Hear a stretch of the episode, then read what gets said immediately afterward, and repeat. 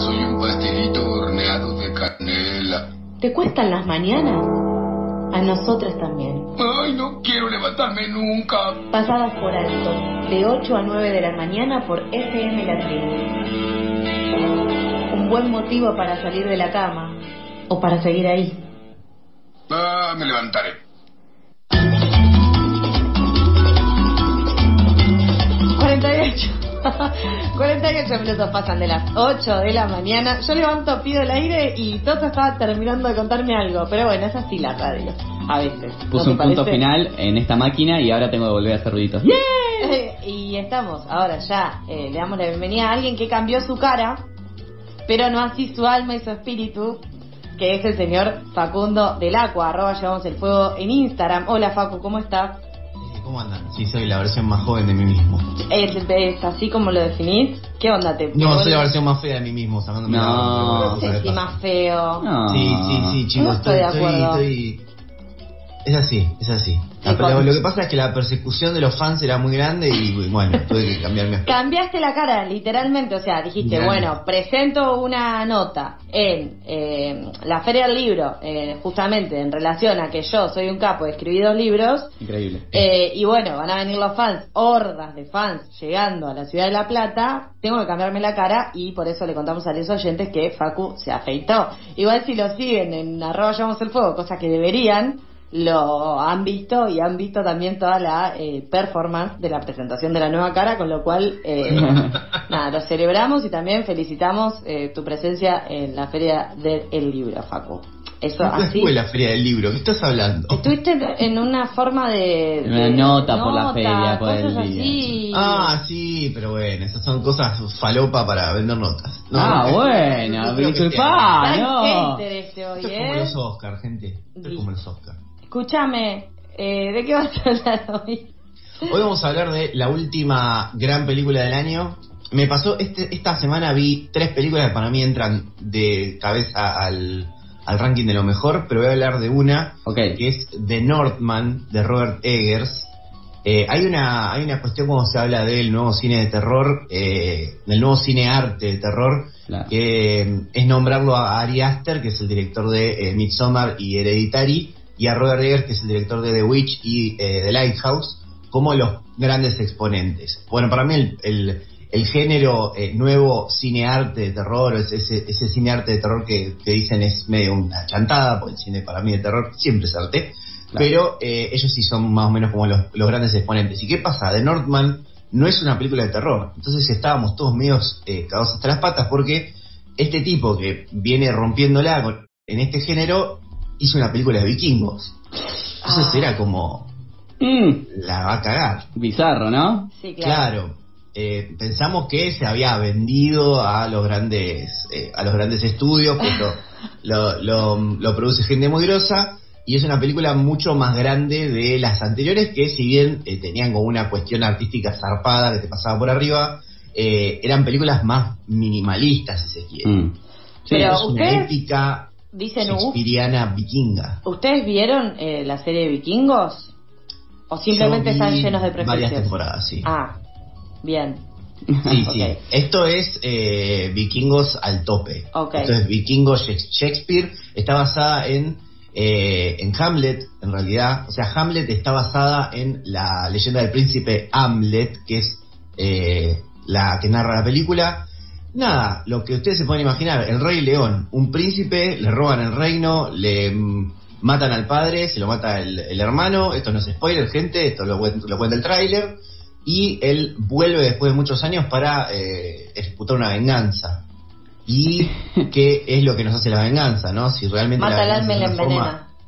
Claro, es un- claro, como dijo Don Ramón, Sí. eh, esto también no son tres horas de eh, una frase que Don Ramón la resumió muy, muy rápido, pero bueno, eh, es una película que coquetea un poco con el terror en, al- en algunas escenas, eh, pero que arranca siendo una épica que uno piensa que va a haber ejércitos todo el tiempo dándose hachazos y después se convierte más en esto, en un drama shakespeariano, en un drama de familia, en un drama de- de- de- de la oscuridad humana y de cómo la venganza termina quemándolo todo.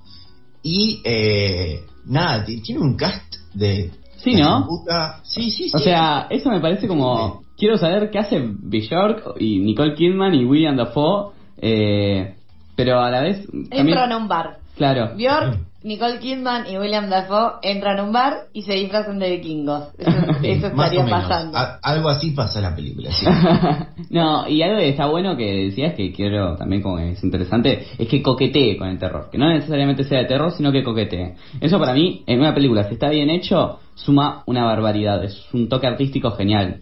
Efectivamente, sí, sí, tiene algunas escenas donde, bueno, nada, en, en- en su, en su forma de ejecutar la venganza, el personaje de Hamlet, que es el de, el, lo protagoniza, la protagoniza de la película Alexander Skarsgård, uno de los, de los, Mm. de los hijos de eh, Stellan Skarsgård, que es como un director, un director, un actor con muchos hijos muy talentosos, eh, eh, ahí es como que vos lo ves convertido en una cosa que decís, ah, pero este chabón no es un héroe. Y muy rápidamente te das cuenta.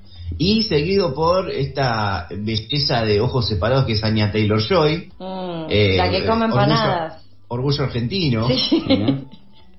Eh, y nada, sí, muchos, muchos actores. Está eh, Ethan Hawke, está Nicole Kidman que la rompe mal. Nicole Kidman tiene una escena donde gente es muy bueno como actúa.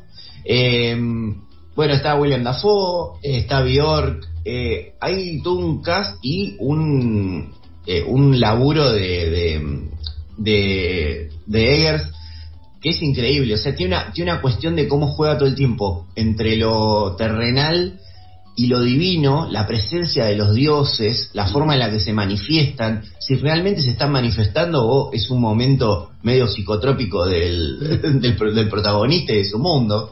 Eh, pero todas esas cosas que sí, como decía Sofi, tiene cosas que tiene que ver con, con vikingos, con la serie, porque también tenía esto de representar a los dioses, no baja el dios y aparece y dice, che, mira, soy Odín, te digo tal cosa, no, no. Acá este, tiene todo que ver con el simbolismo y con estas cosas que usualmente tienen los dioses en eh, la, ficción universal de eh, puede ser que sí, puede ser que no. Eh, esto es- está muy bien hecho y además nada, lo que les digo, esta mezcla de eh, la épica, que es algo que también había pasado con eh, la película de, no me sale ahora el nombre del director, David Lowery creo que es, eh, que es de Green Knight, que es una película del año pasado, que está entre lo mejor del año para mí, que tiene esa cosa también. Es, eh, esto es más la, la época del rey Arturo, pero eh, esa cosa de coquetear con el terror. Y directores que vienen del género y aportan algo que no tiene tanto que ver con el género mismo. Tengo dos cosas para decir. En primer lugar, me parece muy eh, aventurado que digas en mayo que es la mejor película del año. Veremos. No, no digo que es la mejor, digo que es una de las mejores. Ok, veremos si la academia dice lo mismo a tus buenos amigos Seguro de No, seguro que no. No, ya te lo digo. Igual, aparte, ¿quién, quién, pero bueno, me gusta que seamos nosotros. A fin de año ya haremos el momento de cuál fue la mejor. Sí, y, te, y te pelearás con tus vos mismos del pasado. Seguro. Que vinieron a decir acá. lampiños. sí. Claro, en una eh, tierra de vikingos. Y además, eh, si esta película eh, se puede ver en algún tipo de plataforma, dispositivos, o cómo es que se... No, gente, deben volver a los cines. Bien. Ya es hora de volver a los cines.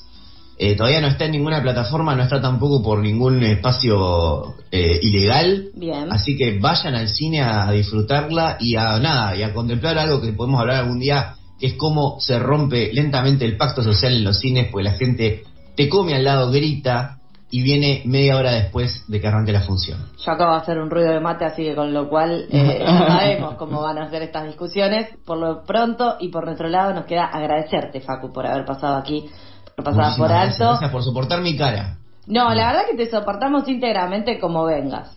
Eso te anotalo, ¿sabes? Lo siguen en arroba llevamos el fuego en Instagram a nuestro queridísimo columnista de cine, series y cosas. Adiós, Facu, abrazo grande, que la fuerza te acompañe. Igualmente.